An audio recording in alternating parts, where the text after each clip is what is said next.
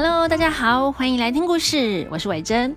今天呢，想要跟大家介绍一道江浙名菜——东坡肉。大家有吃过东坡肉吗？就是一块方形的猪肉啊，五花肉哦。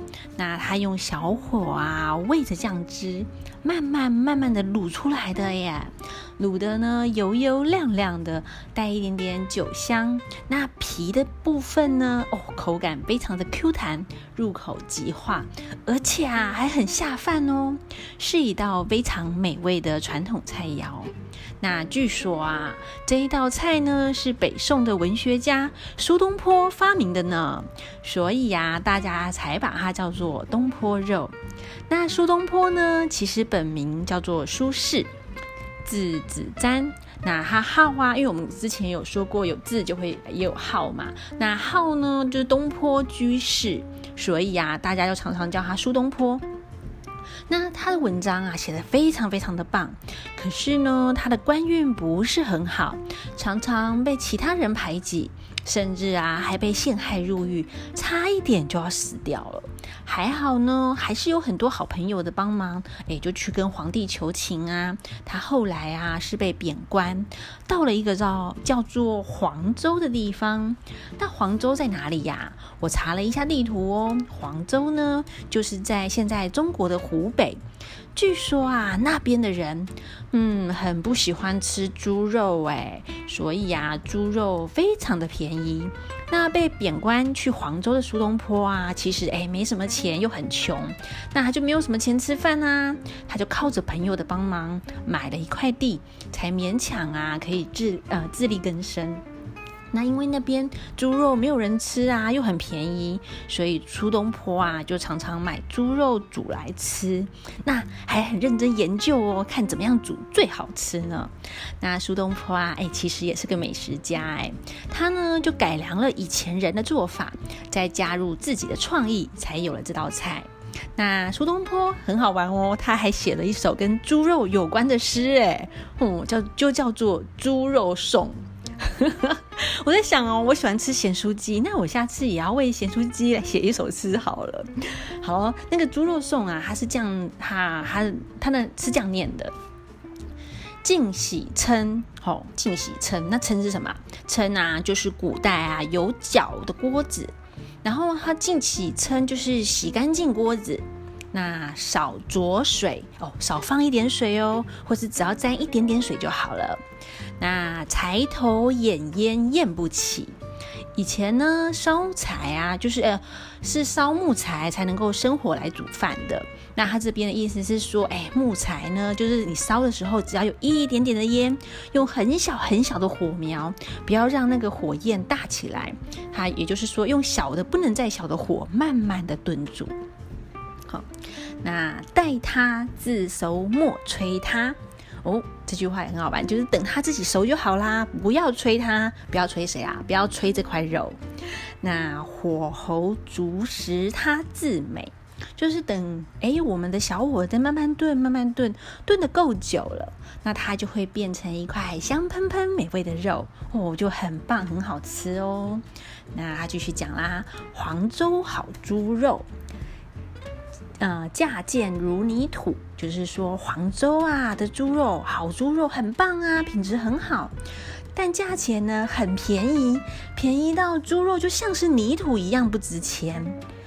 贵者不肯吃，贫者不解煮，就是有钱人家啊，因为他们觉得啊这个猪肉是穷人吃的，他们不吃猪肉。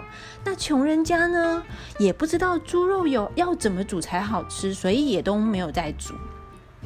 然后早晨起来打两碗，哎，这边很好玩哦。苏东坡并不是说，哎，早上起来啊就来吃个两碗，而是说，哎，一早起来呢，赶快先炖两碗的猪肉，那到了中午啊，就刚刚好可以吃了。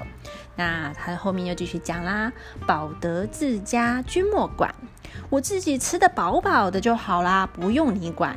也就是啊，他不在意人家的看法，他觉得哎，可能其他人会觉得哎，猪肉这种东西你怎么吃呢？可是猪肉真的很好吃啊。那苏东坡啊，可以说是猪肉的最佳代言人哎。那慢慢的呢，他也让不吃猪肉的黄州人也开始啊，哎，尝试着吃猪肉喽。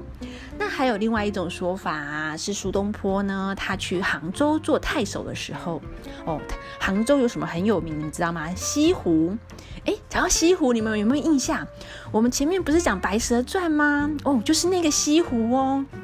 那苏东坡啊，他就去那边当太守。那他把西湖呢整治的很好，大家都很感谢他。